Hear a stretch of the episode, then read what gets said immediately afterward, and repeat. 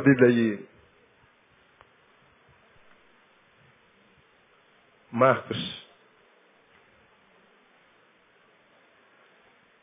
Capítulo 12. Enquanto você abre no texto, vou deixar uma palavra breve com os irmãos. Terminamos na hora, eu prometo. Dois episódios. Um passou na televisão, alguns de vocês devem ter visto. Um garoto foi pego roubando na favela, numa, numa comunidade pequena como a nossa. Uma comunidade que ainda está sob domínio dos traficantes. Você sabe que o traficante ele é presidente. Ele decide, ele julga, ele condena, ele executa. O menino foi pego roubando. E quando uma pessoa é pega roubando dentro de uma favela, ela é executada, não tem jeito. O menino foi pego, ia ser executado, a mãe correu no traficante, pediu misericórdia pelo filho.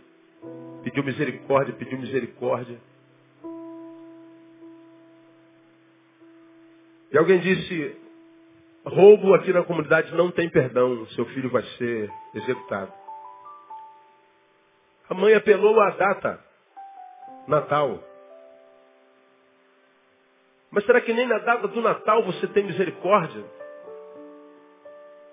E ela pelou a data, alguma coisa aconteceu no coração do traficante, que disse, olha mãe, porque nós estamos na semana do Natal, vou perdoar seu filho.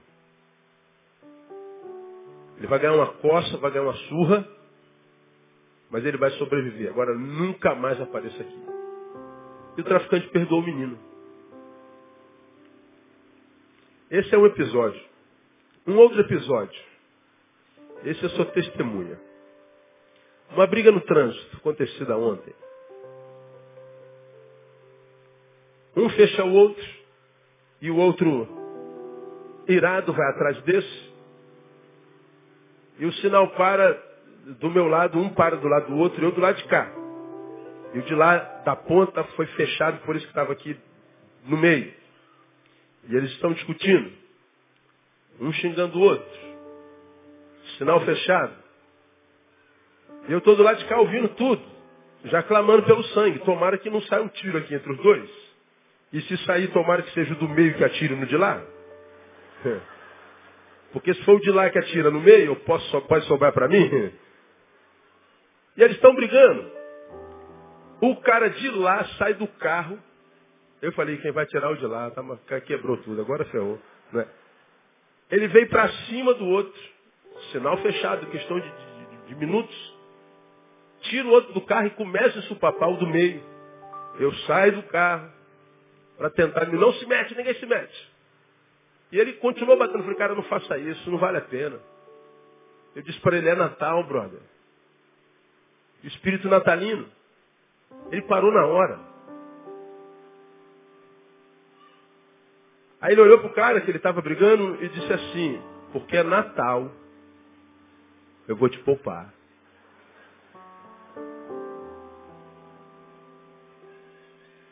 São dois episódios, nós poderíamos citar centenas deles. Nós estamos na última semana do ano, e essa última semana do ano é a melhor semana do ano. Todo mundo fica bom, cara. Bom dia, vizinho. A gente dá presente para a sogra, não é verdade? A gente bota luzezinhas. A gente perdoa. A gente fica mais humano, mais dócil, mais solidário. Essa semana, Feliz Natal. Olha que o novo ano lhe traga boas novas. Que Deus te dê muita saúde. Esse é o ano, essa semana, é a semana que vence o ano todinho. Se somar 1 de janeiro até 20, 20 de dezembro, somar tudo que a gente deseja de bom para o outro, não se equipara ao que a gente deseja de bom para o outro nessa última semana, de 20 a, a, a 30 de dezembro. É verdade ou não é? A gente fica mais molengo, mais longânimo, mais humano.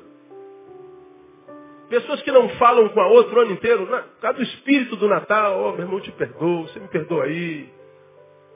Os casais estão brigados, amor. Natal. Dá um beijo aqui. É verdade, amor. Toma um beijo aí. E eles beijam e a coisa, a coisa rola. É o espírito natalino. Essa semana é melhor do ano se o ano repercutisse o que essa semana, a terra viraria um paraíso. O problema é que depois de dezembro tem janeiro aí. Volta a desgraça toda, mano. O que, que é esse espírito natalino, pastor Josimar? Que espírito, quem é esse tal de natalino? Que espírito é esse que toma a gente e olha, que o Natal que nós vivemos nesse tempo capitalista nada tem a ver com o menino da manjedoura.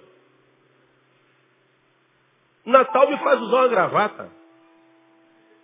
Nova. Aí. Estilosão, né? Natal, meu. Se eu não usar no Natal, vou usar quando? Vai ficar cheio de mofo em casa.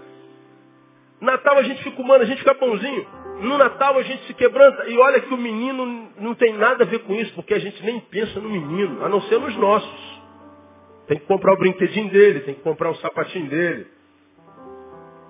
Tem que dar a bicicleta, porque passou de ano, temos que comprar nossa roupa, tem que comprar o presente do amigo oculto. E quantos amigos ocultos? Tem que separar, a gente dá a caixinha para todo mundo, meu. É a caixinha do, do lixeiro, a caixinha do correio, a caixinha do condomínio, a caixinha do ascensorista. É a caixinha e a gente vai desencaixando tudo. A gente vai a gente dá dinheiro para os outros. O que, que acontece essa semana? É Jesus, pastor. Eu não creio que seja não. Porque a maioria de nós nem se lembra de Jesus. Muitos irmãos de Jesus, filhos de Deus, não estão aqui celebrando a festa de aniversário de nascimento de Jesus, porque preferiram ficar sentado à mesa, comendo a rabanada. Poderiam estar te celebrando, mas comeram demais durante o dia, estavam cansados. Ah, não vou lá não, cara, estou cansado a peça, pô.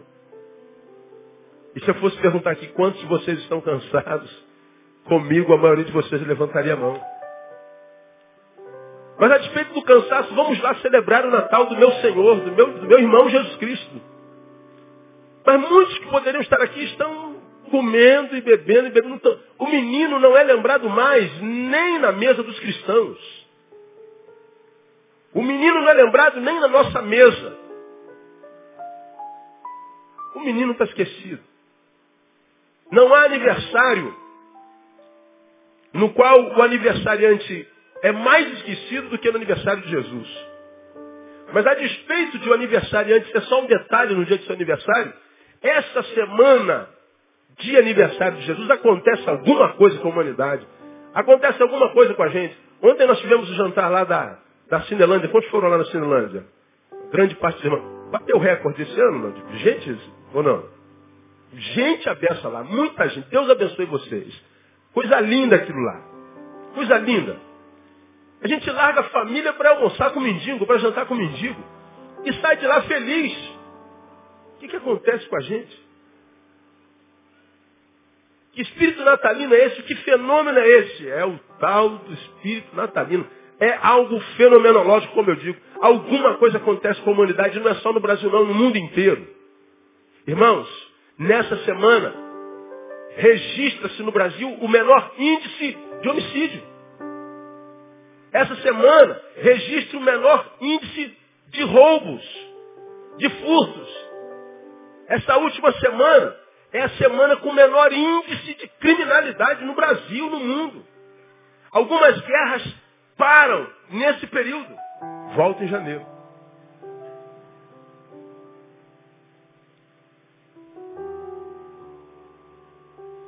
Por que, que na última semana do ano a gente fica melhor? Por que, que no finalzinho a gente se torna mais humano? Por que, que no finalzinho nós deixamos as ruindades, a pior parte de nós, de lado e tentamos resgatar, nem que seja na última semana, a melhor parte de nós? O que, que acontece? Por que, que nós somos assim só no final? Talvez seja por causa de uma semana como essa que Salomão de, repente tem escrito, né? Melhor é o fim das coisas. Ou seja, o final do ano é o melhor dia do ano, a melhor semana do ano. Claro que não foi por isso. Mas a última semana do ano é uma beleza. Na última semana do ano a gente tem tempo para ouvir. Na última semana do ano a gente estende a mão, a gente paga almoço. A última semana do ano é melhor ano, semana do ano. Que fenômeno é esse? Eu vou me arriscar aqui, dar uma razão para os irmãos. Para mim, essa última semana do ano produz um fenômeno, e esse fenômeno, para mim, se chama saudade de sermos quem nós somos. Saudade de se ser quem é. Espera aí, pastor. O senhor, o, senhor tem uma, o senhor tem umas interpretações esquisitas da Bíblia, pastor. Que às vezes confunde a gente. O que, que tem a ver esse fenômeno com saudade de si mesmo?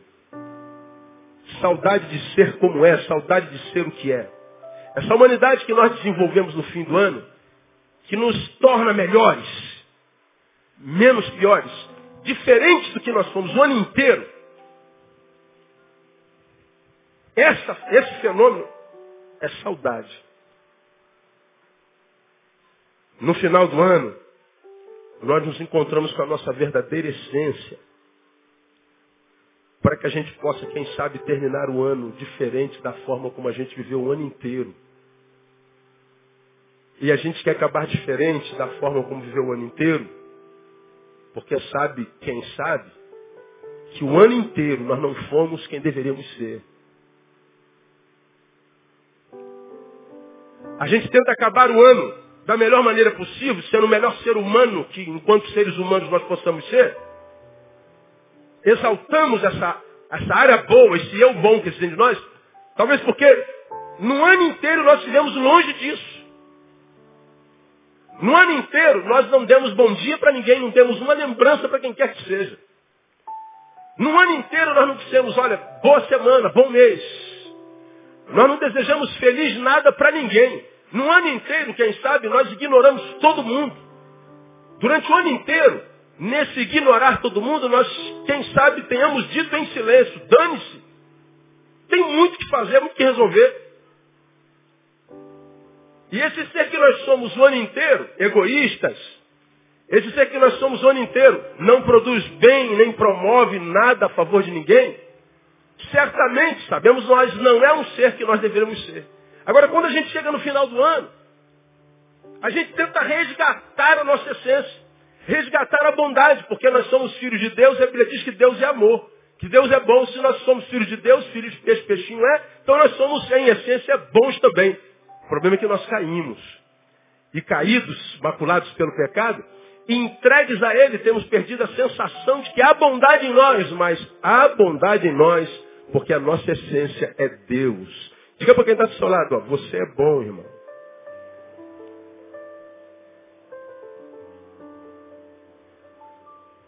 Agora, ser bom dá ibope? Não, não dá ibope. O que dá ibope é maldade. Eu sou um cara mau. Eu sou um cara violento. Eu quero que tenham medo de mim. Você sabe com quem você está falando? Toma cuidado, meu irmão. Fica ligado. O que dá ibope é a maldade. O que dá ibope é a perversidade. Pois bem, como a gente quer mais ibope do que vida, como a gente quer mais aparência, o respeito do outro do que ser quem a gente é, o que a gente quer mais impressionar o outro que impressionar a Deus, o que a gente quer que o outro admire a nossa vida e não nós mesmos, a gente vai sendo uma coisa que a gente não é. E aí quando a gente chega no final do ano, por alguma razão, a gente tira as cascas, a gente tira as armas, a gente se desarma. Nós colocamos as armas sobre as mesas e saímos desarmados e desarmados, não sendo ameaça para ninguém, conseguimos ter no final do ano contato com o que a gente é em essência. Um ser bom, um ser que tem Deus dentro. Que talvez não tenha espaço para agir em nós o ano inteiro, mas que no final do ano, quando a gente cede o espaço, algo bom brota dentro de nós. Por que, que a gente não consegue ser isso o ano inteiro? Por que, que eu não consigo dizer para alguém, olha, se eu não posso dizer feliz ano novo, feliz dia novo? Que essa semana seja a melhor semana da sua vida. Posso lhe ajudar? É que nosso, nosso, nosso vídeo pifou aqui durante essa semana.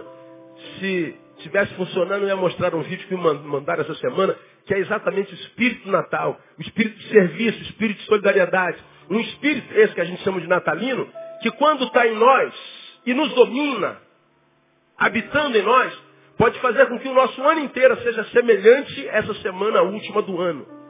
Que poderia mudar a sociedade, essa sociedade, na, na, na rua da, da qual a gente anda sem medo. No Natal, nós conseguimos ver os frutos do amor, da solidariedade, com muito mais proporção do que no restante do ano. Na última semana a gente vê gentileza. Na última semana a gente vê humanidade. Saudade de ser o que se é. Essa humanidade desenvolvida no fim do ano é saudade que, aliás, vem da admissão de não sermos o que deveremos ser o ano inteiro. Aí, para a nossa reflexão nessa noite, a pergunta que eu faria o seguinte, pastor, se nós não fomos o que deveríamos ter sido, e passamos a ser um pouquinho no final do ano, qual a diferença desse ser do final do ano para o ser do ano inteiro? O que, que nós somos afinal? Bom, a palavra nos ensina de forma muito clara.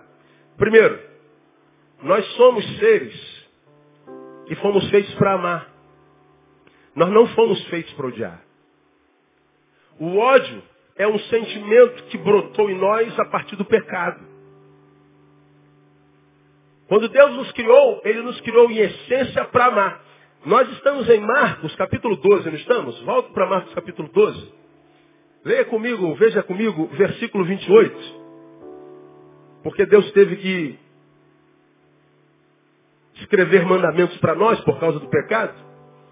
Ele diz assim no versículo 28 de 12 de Marcos. Aproximou-se dele um dos escribas que o ouvira discutir, e percebendo que lhes havia respondido bem, perguntou-lhe, qual é o primeiro de todos os mandamentos? Vou repetir esse versículo sem entender o contexto.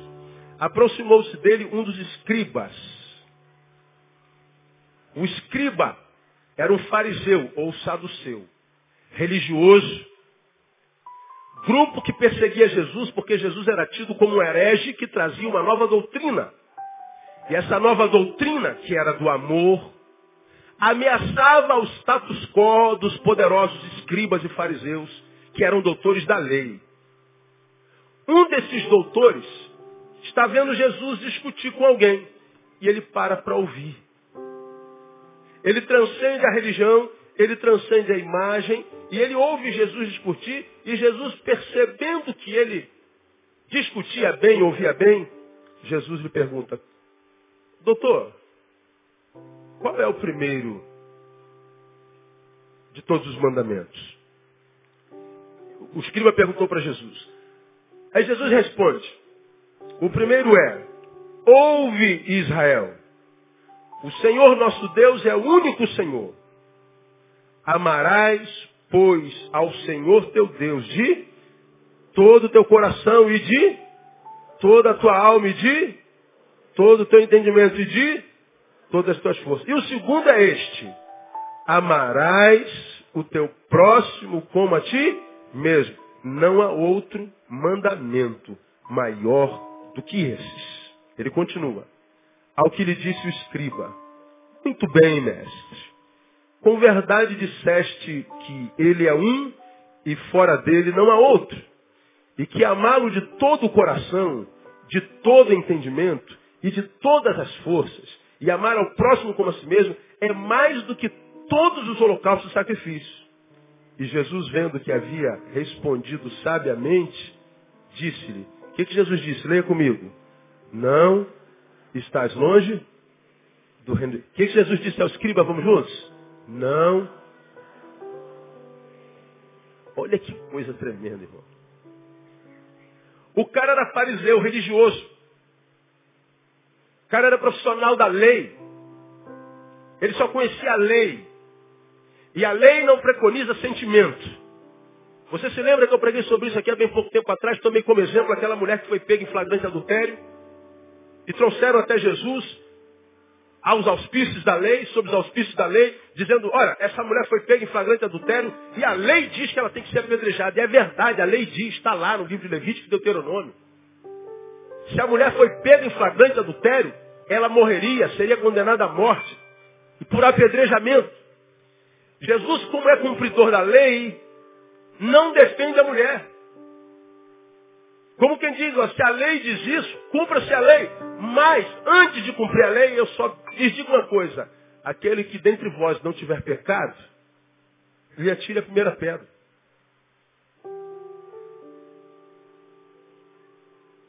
Jesus não defende a mulher, não. Ninguém vai matar ninguém aqui comigo, aqui não. Vão ter que passar por cima do meu cadáver. Jesus não diz, não, não vamos cumprir a lei, coisa nenhuma, vamos mudar essa lei aqui, isso, isso não vale mais não. Jesus disse assim, cumpra essa lei. Mas se algum de vós não tiver cometido pecado, principalmente com ela, né? Seja aquele que atire a primeira pedra. Ele volta a escrever no chão. E não está nem aí para a mulher. Lei foi feita para ser cumprida. Aqueles homens não a mataram apedrejada porque reconheceram que havia nele pecado semelhante ao dela a lei deixou de ser cumprida. Quando Jesus volta para ela de novo, Jesus diz assim, ué, cadê os teus acusadores? Não te apedrejaram? Não. Não te condenaram? Não, Senhor. Então também eu não te condeno. Mas também a ti eu te digo uma coisinha. Vai, mas não peques mais. Se aquela mulher fosse apedrejada, não havia pecado algum, porque a lei dizia mata. Mas esse Messias, chamado Jesus, aniversário de quem nós comemoramos hoje, ele está dizendo assim, se a lei condena, hoje eu vos ensino um novo mandamento. O mandamento do amor. Amar ao seu próximo como a si mesmo. Amar de tal forma que, se for preciso, burlar a lei, se for preciso não cumprir a lei para salvar a vida de alguém, para abençoar um próximo, saiba, o amor é maior de todas as leis. Jesus está ensinando com seus atos que os fariseus, os religiosos, os ateus, os crentes, se é gente, se é ser humano, tudo se resume nesse mandamento duplo. Amar a Deus sobre todas as coisas, mas não só amar ao seu próximo como a si mesmo. Pois bem, se eu sou feito para amar, se você é feito para amar, e durante todo o ano nós não amamos ninguém, nós não fomos quem deveríamos ser. Se eu fui criado para a solidariedade, se eu fui criado para o amor, se eu fui criado para estender a mão, se eu fui criado para dar sentido à vida de alguém, e eu não dei sentido à vida de ninguém, eu não estendi a mão, eu não espraiei amor, eu não espalhei amor, eu não desenvolvi solidariedade, eu vivi para o meu umbigo, eu vivi para ganhar dinheiro, eu vivi para me agar. Minha vida não se encontrou com ninguém a fim de perpassar, compartilhar o que Jesus formou em mim, eu não vivi. Atravessamos o ano, é verdade, mas não houve vida em nós, houve existência. Porque nós somos criados para amar. Quando nós chegamos ao final do ano, nós vemos alguns atos de amor. Nós vemos atos de solidariedade. Nós vemos atos de bondade. Nós vemos o filho se submetendo um pouco mais fácil. Nós vemos o pai sendo mais solidário. Amor, saudade do que não foi. Natal não tem a ver com roupa nova. Natal não tem a ver com rabanada, com chester, com galinha, com peito de peru, com frango. Natal não tem a ver com guirlanda, Natal não tem a ver com árvore, Natal não tem a ver com nada. Natal é uma época de refletirmos a respeito sobre a razão do nosso nascimento, a partir do nascimento de Jesus. Eu nasci para amar você, nasceu para amar no nome de Jesus. Você está entendendo essa palavra, meu ou não, amado? Diga para quem está do seu lado, você nasceu para amar, meu irmão.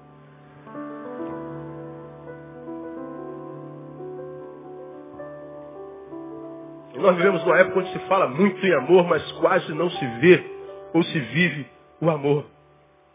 Por isso que um dos esforços mais contundentes desenvolvidos por Satanás é no sentido de nos roubar essa capacidade de amar. Por isso que ele semeia ódio, indiferença, para que não sendo amado, nós também não amemos. Não sendo amado e não amando, não vivamos. Por isso a vida tem perdido sentido. Você me tem ouvido pregar aqui, ao longo dos últimos anos, falando sobre suicídio. Quantos suicídios por dia no Brasil, diga a vocês?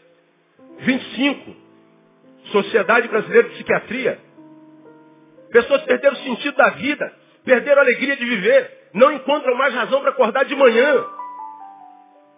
E por que, que nós estamos perdendo o sentido da vida? Porque tantos jovens estão sendo carcomidos pelo crack. Porque as cracolândias se desenvolvem no Brasil como uma praga, como uma epidemia, como uma endemia. Por que, que pessoas sabem que a despeito de que isso irá lhes conduzir à morte, eles continuam entrando nisso? Porque a vida perdeu sentido. E quando é que a vida perde sentido? Quando a gente perde a capacidade de amar. Nós fomos criados para amar. É por isso, irmão, que quando a gente ama e o amor não é retribuído, a gente sofre tanto. É por isso que o divórcio faz tanto mal para a alma. É por isso que casais se decepcionam um com o outro. Porque esperava receber amor e não recebeu. Quem sabe por que não deu? Muitas vezes nós perdemos a oportunidade de amar para comprar, para ter, para enriquecer. Nós estamos tão ocupados a fim de ganhar coisas, de construir coisas, de ter coisas, que nós não temos tempo para estar junto, nós não temos tempo para se amar. Na ânsia de ter, não temos tempo para ser. Não sendo, nada do que a gente tem não completa. Não uma semana que eu não tenha que ouvir, pastor, meu casamento acabou. Pastor, o que, que aconteceu? Olha, só quem pode dizer o que aconteceu são vocês. Pastor, eu não consigo mais falar a mesma língua dos meus filhos, meus filhos, a gente está em guerra. O que, que aconteceu? Quem tem que responder são vocês.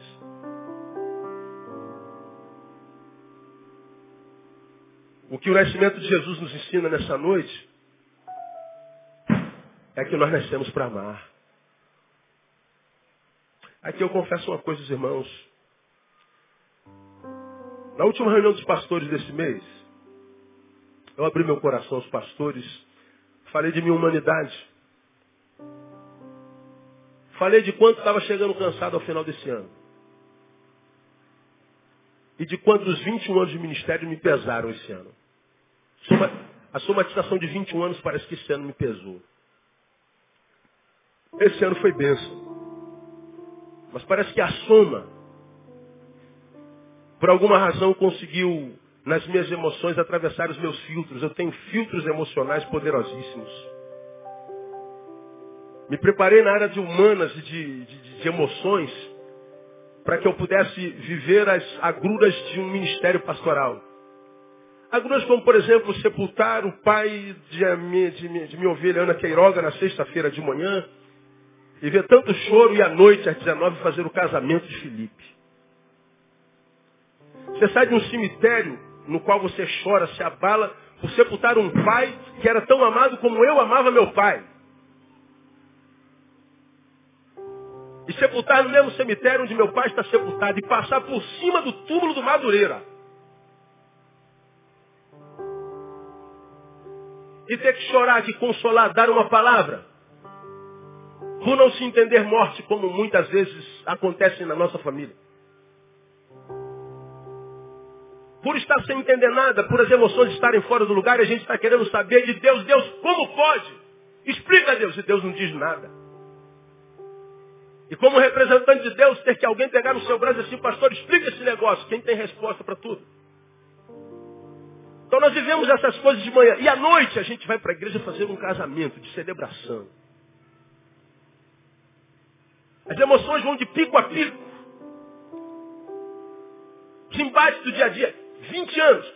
Filtros poderosíssimos. Conseguindo chegar ao final cansado, mas ileso. Esse ano meus filtros me falharam. Fui tocado nas emoções. Não me impede de pregar um dia. Não me incapacita de fazer o que eu fui chamado para fazer nem um instante. Como eu tenho ensinado aos irmãos, me reporto ao que respondi a Theo, de nossa igreja, Theo, um taxista, que quando eu preciso, ele que me leva para lá e para cá. Theo, uma vez, sentar pastor dirigido, isso é um privilégio, porque a gente tem um tempo para passar junto e, e, e, quando eu estou com o senhor, abuso mesmo. O senhor me permite abusar do senhor mais um pouquinho? Você me dá um descontinho quando chega lá? Aí pode. Não, só paga quando o senhor quiser. Se não quiser pagar também, está tudo bem. Mas claro que sempre se paga, ele vive disso. Ele me perguntou assim, pastor, que, que a gente faz quando a gente acorda com aquela tristeza, aquela angústia, aquela dor que toma o nosso coração? O que, que a gente faz quando a tristeza nos atropela como um caminhão? O que, que a gente faz quando a gente acorda assim mal? O que, que a gente, como é que a gente, como é que a gente faz? Como é que o senhor faz? Eu falei simples. Quando eu estou assim, Theo, muito tristão, quebradão, ferradão, desanimadão. Eu saio e faço exatamente quando eu estou cheio de alegria, cheio de vontade, cheio de celebração, querendo viver 300 anos. Eu trato a tristeza exatamente como eu trato a alegria. Não mudo nada. Mas como assim? Simples. Quando você está alegre, o que, que você faz de manhã na semana como essa? Pastor, eu acordo tal hora, levo minha filha na escola, e aí eu vou para o ponto do táxi, aí o telefone toca, eu vou, dirijo para cá, dirijo para lá, dirijo para lá, eu almoço, meio-dia, e depois eu trabalho, trabalho, trabalho, levo não sei quem, não sei o que, tem reunião tal, tal, tal, tal, aí no final da noite eu volto para casa. É, é, o que você faz quando você está eu tenho que fazer. É minha, minha rotina de trabalho. E quando você está triste? Então esse aqui é o problema. Faça a mesma coisa. Quando eu estou triste, eu levanto, no mesmo horário eu vou, eu levo a criança para a escola, e, eu vou para a reunião, eu dirijo, e, no meu caso eu prego, eu aconselho, eu administro, eu despacho, eu vou para a reunião, eu faço conferência e tal. Ah, não muda nada. A rotina é a mesma. Alegria e tristeza, mesma coisa. Não mudo absolutamente nada. Continuo sendo exatamente quem eu sou. Por uma simples razão, Théo. Por uma simples razão. Não há tristeza que dure para sempre. A tristeza com a qual a gente acorda de vez em quando, ela tem prazo de validade. Mas, o oposto é verdadeiro. Não há alegria que dure para sempre. A gente não está alegre todo dia, a gente não está feliz todo dia, a gente não está querendo viver 200 anos todo dia. Viver é viver na dialética. Um dia a gente está bem, um dia a gente está mal. Um dia a gente quer viver 200 anos, tem que se morrer hoje. Um dia a gente está com a fé em Deus inabalável, outro dia se o diabo soprar na gente, a gente desmaia. Um dia a gente quer ser santo ao extremo e consegue viver ou suportar a maior de todas as tentações. Há dias que oferece um pirulito a gente serve. Viver é viver na dialética. Tem um pregado sobre isso aqui. Agora, o que isso tem a ver com amor? Amor não. Amor é a nossa essência. É a razão da minha vida. O amor não tem a ver com tristeza ou com alegria. Quando eu estou alegre, eu tenho que continuar amando. Se eu estou triste, eu tenho que continuar amando. Se eu estou com dinheiro, eu tenho que continuar amando. Se eu estou duro, eu tenho que continuar amando. Porque nisso se resume a nossa vida no amor. Chegamos ao final de um ano. E essa semana, esse amor começa a sair de nós. Nessa semana, o traficante poupa a vida de um ladrão. Nessa semana, um homem iracundo, estressado pelo trânsito, deixa de machucar alguém que o fechou. Nessa semana nós estendemos. Por quê? Se conseguimos fazer nessa semana, não conseguimos fazer nas semanas anteriores. Falta de esforço. Nós temos nos entregado ao que não somos com muita facilidade. A Bíblia diz que quando Jesus foi traído por Judas, nas horas seguintes os outros onze o abandonaram. Quando ele ressuscita, ele manda que as mulheres reúnam os discípulos, dá um recado diretamente a Pedro. Olha, reúna os discípulos. Ah, não se esqueça de Pedro. Vocês sabem por quê? Porque Pedro o tinha traído três vezes. E Jesus está dizendo, olha, provavelmente os discípulos excluirão a Pedro, mas diga a ele que eu não estou excluindo ele não. O erro dele não desconstrói o que ele é dentro do meu coração. Chame a Pedro. Depois da reunião diz o texto que tendo Jesus amado seus discípulos, fiz alusão a isso domingo passado, os amou até o fim. Jesus amou Judas até o fim. Judas, quando vendeu Jesus, chega próximo de Jesus e diz que, que, que, que, que, que ele é, é seu mestre. Mas antes dele dar o beijo da traição, Jesus olha para ele e diz, falei sobre isso domingo, amigo, aqui vens. Como quem diz, você é traíra, você me trai. Você não conseguiu valorizar a riqueza que eu ministrei no teu coração. Você é canalha, você é traidor. Mas eu não, Judas. Eu continuo amando você. Jesus amou até o fim. Jesus, ele tinha razão para estar triste. Jesus tinha razão para estar amargurado. Jesus tinha razão para se vingar. Jesus tinha razão para condenar, para castigar. Jesus escolheu amar porque ele sabia que a gente não morre quando a morte chega, a gente morre quando para de amar. Voltando para a reunião dos pastores, meus filtros foram ultrapassados, tocaram minhas emoções. E disse aos pastores que eles orassem por mim, porque eu estou terminando o ano com uma dificuldade que eu não carrego a... desde que eu me entendo por gente. Qual é, pastor? De amar gente. Estou com dificuldade de confiar em ser humano.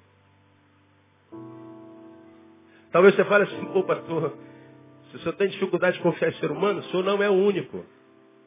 O senhor não está sozinho nisso. Quem confia em quem hoje? Quem acredita que pessoas mudem? Pastor, ninguém muda, pastor. Pois é, que ninguém acredite, mas o dia que um pastor não acreditar mais nisso, não tem mais como ser pastor.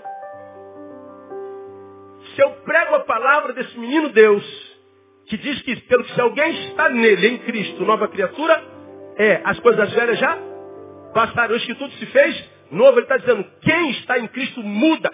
Se eu que prego a palavra desse Cristo não acredito nisso, não tem mais esperança, irmão. O mundo pode descrer, eu não.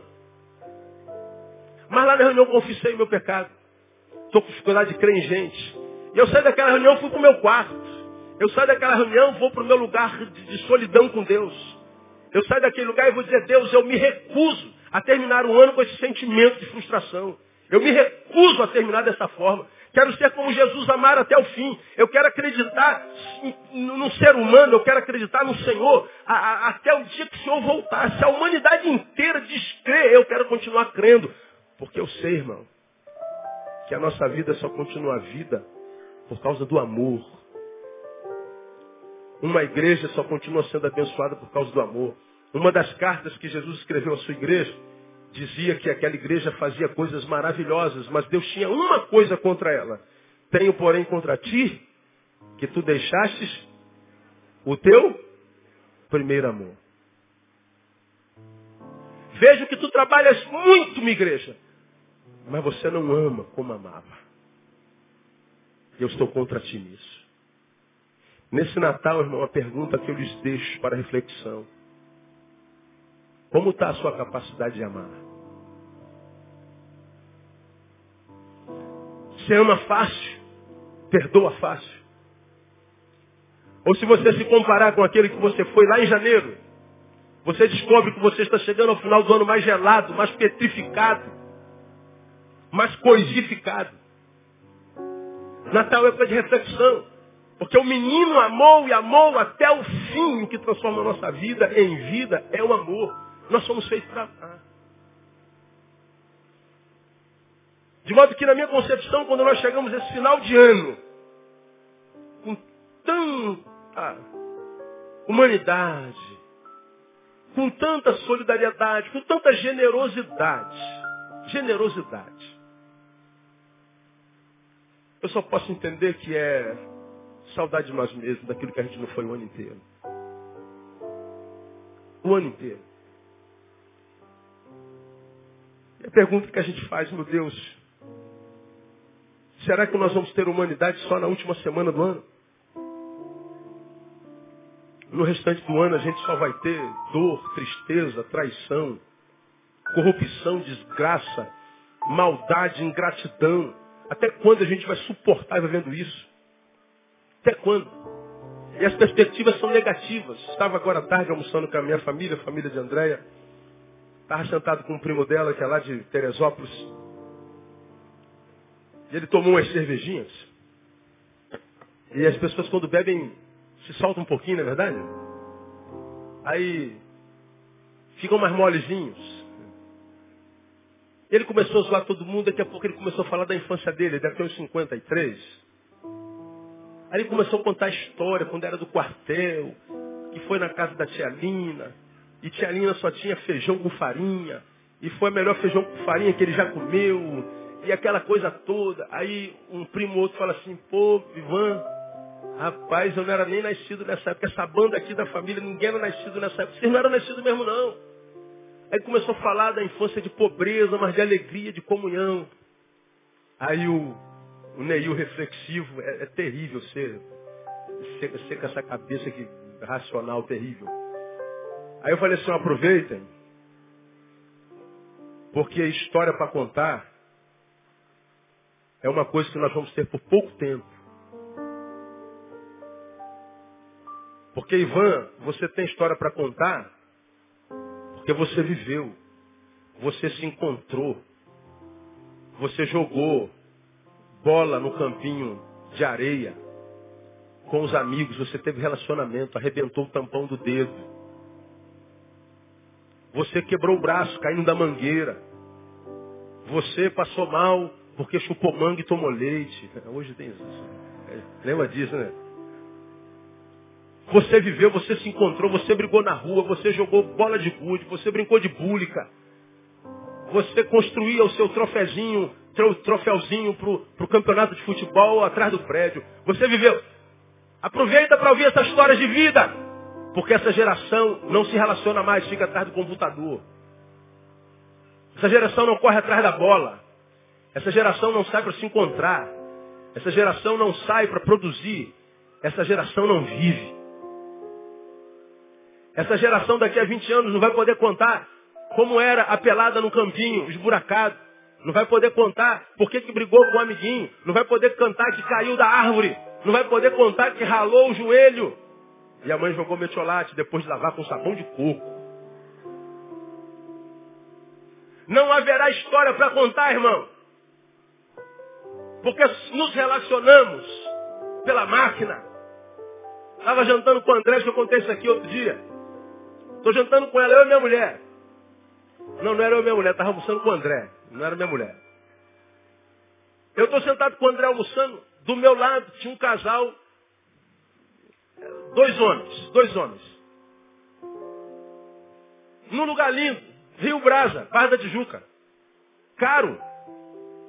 Vai lá, como ao rodízio, depois do rodízio pega o, o um negócio de, oh meu Deus, carpaccio de abacaxi com creme de hortelã. Meu Deus. Se no céu tiver aquilo, carpaccio de abacaxi. Conheci essa semana. E a gente está almoçando e tá os doisinhos ali, sentados naquele restaurante caro, bonito, gostoso, cada um no seu celular. Um no celular do lado de lá e outro no celular do lado de cá. Aí ele escrevia uma coisa aqui, aí o outro ria do lado de lá. Aí ele escrevia um negócio do lado de lá, ele ria do lado de cá. O André está de costa para mim, eu estou de frente para eles. Eu falei, meu Deus do céu. Eles pagam uma fortuna para almoçar nesse negócio. Para estar tá junto. E na frente do outro. Estão conversando pelo,